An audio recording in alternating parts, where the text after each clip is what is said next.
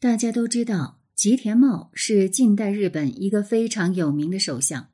战后，他担任了长达六七年的首相，是对战后日本的经济起飞、国家再次崛起做出了重大贡献的政治家。在一九三四年，当时他还是外务省的一个官员，受外务省的委托到世界各地去考察。在年底，他来到美国。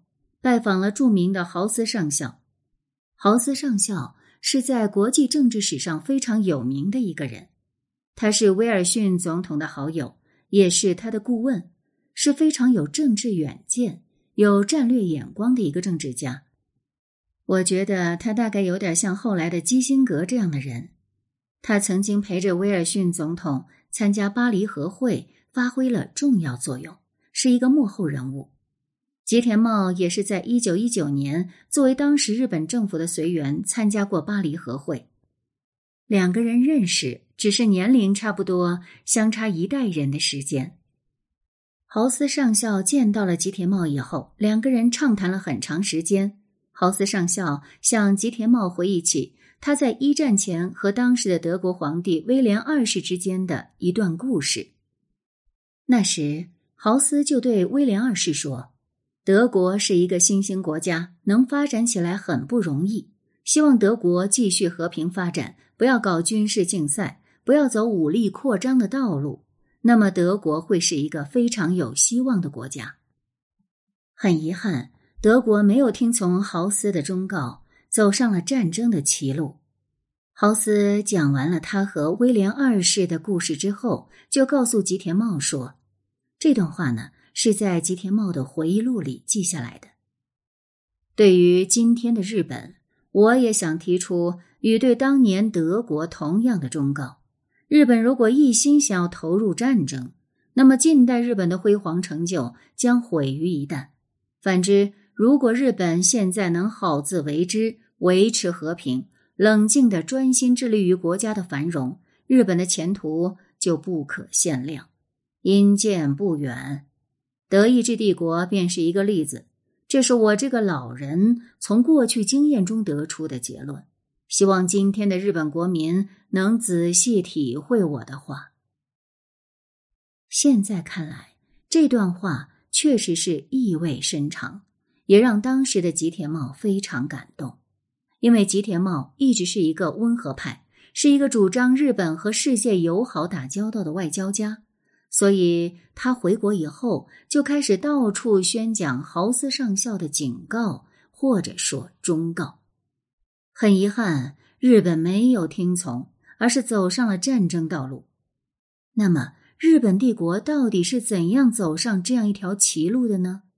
我想，恐怕不能从一九四一年开始说起，那已经是战争前夕了。如果要追溯历史的话，恐怕要从大正时代开始，而大正时代的前面，我们恐怕还要再讲一讲明治时代的遗产。这里是宁小宁读历史，我是主播宁小宁。今天我们来关注日本历史上的政治暗杀背后意味着极端思潮的滋生泛滥。文章来源：学人 Scholar。本文是。马国川老师在共识国际讲坛的文字整理稿。马国川老师著有《国家的启蒙》《日本帝国崛起之源》《国家的歧路》《日本帝国毁灭之谜》等作品。我们首先来看明治时代的遗产。一九一二年七月三十日，明治天皇去世。明治天皇去世意味着一个时代的结束。那么，明治时代给后来的人们留下了什么样的遗产呢？我觉得是两个方面，一个遗产就是盛世的景象。第一，如果我们站在一九一二年来看日本这个国家的话，就会发现，这个东亚国家经过明治维新，经过四十多年的奋斗，初步实现了工业化，它的国力在亚洲来说应该是首屈一指的。第二。颁布了宪法，建立了近代的政治体制，是亚洲第一个宪政国家。第三，他普及了教育，整个日本在一九一零年前后就基本实现了义务教育制，当然还不是九年，当时是五年义务教育制，那已经非常了不起了。想想当时的清朝，可能还有百分之六七十，甚至还有数字说百分之八十以上的人是文盲，你就知道当时的日本有多么了不起。盛世的第四个方面，日本打败了清朝，打败了沙俄，跻身世界强国之列。所以说到明治晚期，日本已经实现了富国强兵与万国对峙的明治梦。这样的一个强国梦已经实现了，但是另一方面，这个国家又有衰世的景象。衰势表现在哪些方面呢？我觉得主要是这几个方面：第一，日本社会贫富悬殊，社会矛盾激化。比如说到一九零零年前后的时候，日本就已经开始了有无政府主义、社会主义等激进思潮。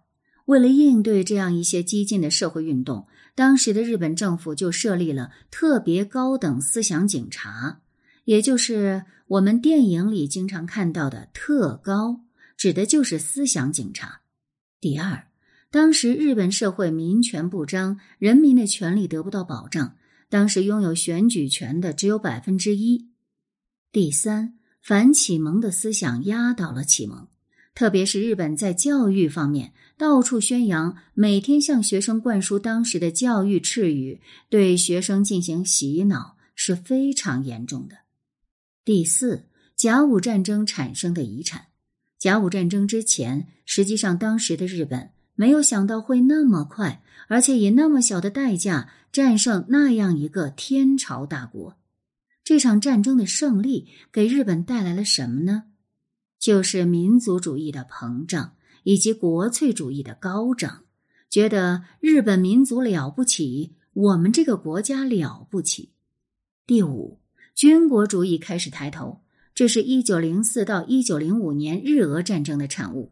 日俄战争之后，日本开始觉得应该走武力膨胀的道路，应该用武力的方式在这个世界上亮拳头、亮肌肉，来显示自己作为一个强国的存在。这就是日本衰世的另一面。也就是说，当明治天皇去世的时候，日本这个国家实际上呈现出一种非常矛盾的两面性：一方面是盛世炫赫，跻身世界列强，确实是很了不起；但另一方面呢，国内矛盾重重，也到了必须要解决的时候。在明治天皇去世之后，他的儿子被称作大正天皇的。登上了皇位，当时的大正天皇二十多岁，身体又不好，据说可能是有癫痫之类的毛病，智力方面也不行。这样一个弱主，没有那么多权威，没有那么多魅力的一个统治者来主政，而且老一代的政治家在当时也都逐渐凋零，这个国家到底会向何处去呢？是当时的人们都在思考的一个问题。在这样的背景下，一九一二年年底爆发了第一次护宪运动。关于这个运动，我们简单来说一下：在一九一二年十二月，当时西园寺公望担任首相，这位首相反对当时的陆军增加编制，结果导致陆军大臣辞职。陆军大臣辞职，又导致整个西园寺内阁的解散。西园寺内阁的解散，桂太郎。被任命为首相，不管是西园寺还是桂太郎，都是当时日本藩阀政治的代表。比如说，桂太郎代表着长州藩阀的势力，而西园寺是有宫廷势力的一方。总之，都是当时权贵的代表。当时日本的政治还是元老密室政治，就是说，首相也不是经普选产生的议会推选出来的。而是由那些元老以轮流坐庄的方式出任的，这让当时的民众也非常不满。于是，在一九一二年年底，也就是桂太郎被任命为首相之后，民众开始起来进行游行示威，反对这样一种元老密室政治。结果导致在一九一三年二月，仅仅当了两个月首相的桂太郎被逼下台，又找了一个军人出任首相。桂太郎内阁是自明治时代以来第一个被民众推翻的内阁。这场运动被称为第一次护宪运动。而这次护宪运动就表明了一点：人民出场了，这个时代已经发生了变化。但对于这样一个时代，对于人民出场，对于社会运动、街头运动开始出现的情形，当时也有两种不同的评论。比如说，当时报纸有这样的社论：“我等新人已不是明智人，而是大正人。我们的舞台是大正，于大正之新时代，提起武士道、军人政治，我等绝不能听之任之。”这个。是报纸的评论，代表了那些支持民众运动、支持民主运动的声音。可是相反的声音也存在，它就来自于当时一个非常有名的思想家，叫德富苏峰。他在一篇文章里这样写道：“如今日本正在丧失中心点，政府无威信，军队无威信，就连政治家也无威信。”我们既听不到旷野中呐喊的预言家的声音，也看不到站立街头试图指导国民的先觉者的踪影。人们彼此猜忌，对自己亦疑惑不安。黑暗即将来临。你们看，这是两种完全不同的评论，代表着完全不同的两种声音。在这样两种声音的背后。是日本的政治体制开始发生了明显的变化，我觉得这样的变化其实就是在民众的推动下产生的。而这个变化的一大标志，就是一九一八年九月，袁敬开始组阁，袁敬成为日本历史上第一位平民首相。在此之前，日本的首相都是有权贵身份的，伊藤博文是明治时代的元老。西园寺公望是一个贵族，总之不是贵族就是有藩阀背景、有爵位的一些人。袁敬则是平民出身，只是一个众议员，没有藩阀背景，也没有爵位，是日本明治时代以来第一位平民首相。更重要的是，当时袁敬组阁，他的内阁成员大部分来自他自己所属的政党政友会。这就意味着日本的政治发生了巨变，政党政治取代了以前的藩阀政治。从此以后，当时日本存在的两大政党，一个叫政友会，一个叫民政党，就开始轮流组阁，这就是政党政治。面对当时的民主要求，面对当时的社会舆论，袁静呢曾经说过这样一段话。实际上，将来民族主义发展是件可怕的事情。对此，我与官僚势力有相同的担忧。所不同之处在于，官僚势力想阻断这种潮流，而我是想不让这种潮流发展过快，进行疏导，使之不致引起大乱。那么，袁静的这段话就表明了，他认识到民主主义是一个潮流，是不可阻挡的。但他的办法是什么呢？是不让它发展太快，是进行疏导。其中一个疏导办法就是扩大当时民众的选举权。以前是根据纳税的资格，你纳了多少税，达到多少之后才可以有选举权。这时候，袁敬就改革了，把纳税线降得很低，从而使拥有选举权的民众人数倍增。